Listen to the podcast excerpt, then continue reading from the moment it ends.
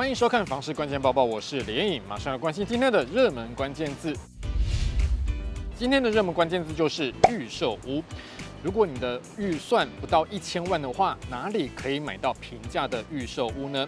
从实价登录数据来看，目前新北市和桃园市都还找得到。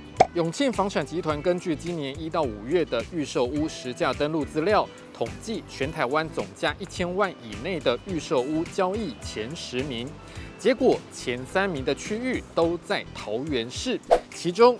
龟山区在今年一到五月预售屋的交易量有四百二十九件，平均总价约为八百零一万元，平均单价约在每平三十六点二万元。主要的交易都集中在 A 七重化区一带。观音区的交易件数有两百八十八件，平均总价是六百四十八万，平均单价维持在二字头。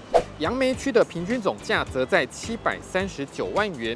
平均单价也还在二字头。值得一提的是，双北市当中只有淡水区上榜，平均总价落在八百三十一万元，平均单价约为三十三点九万元。其他上榜的区域还有高雄市的小港区、仁武区，台中市的梧栖区，台南市的善化区和安南区，以及宜兰县的五结乡。全球之不动产情报室总监陈品成指出，这份统计当中。龟山和淡水都是自住首购族群的主力买区，因此有较多的低总小宅并不意外。有些热门的小宅单价还可以来到四字头，像是淡水红树林，还有龟山 A7 站附近，价格都没有走跌的迹象。至于在观音还有杨梅，是因为当地很多工业地带人口，不管是出租置产，还是在地非蛋黄比较多蓝领的买盘特性。自然产生低总小宅量体，大平数的高总价物件就比较不吃香。不过他也分析，房价没有明确下修，房市冷气团又笼罩。刚需买气想当然尔集中在低总小宅，这份统计结果也可能是因为特定时期交屋潮，毕竟预售屋交屋登录时间有比较多的操作空间，也有整批登录情况与成屋不同，所以实际上低总价的小宅热度应该是全台湾都有一样的情形。今天的精选新闻，我们来关心国内的社宅品质。有关媒体报道，国家住都中心将设宅室内瓷砖改采不耐用的半抛光石英砖。国家住都中心表示，室内瓷砖的规格确实在最近进行调整，但不是改用，而是纳入半抛光石英砖以及其他类似表面处理的瓷砖。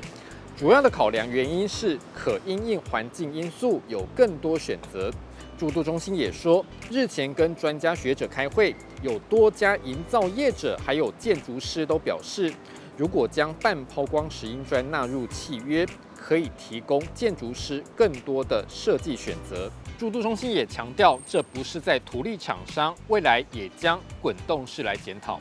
接下来同样是社宅的消息，新北市的板桥将在试出一百多户的社宅。新北市财政局表示，民权段都更案建案名称是来清，市府分回两百三十五户，第一波释出八十四户，其中四十八户是社宅。三十六户是包租住宅，现在市府决定再次释出一百五十一户。市府强调，这一百五十一户将全部作为社宅使用，希望照顾更多的年轻人。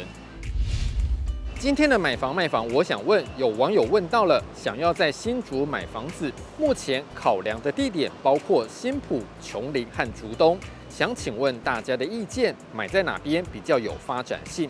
有网友表示，有认识的人在竹东工作，觉得竹东有起来的趋势。你对于这个问题还有什么样的看法呢？也欢迎在底下留言一起讨论。如果想知道更多的房市资讯，也欢迎点击底下资讯来的连结。感谢您的收看，我们再会。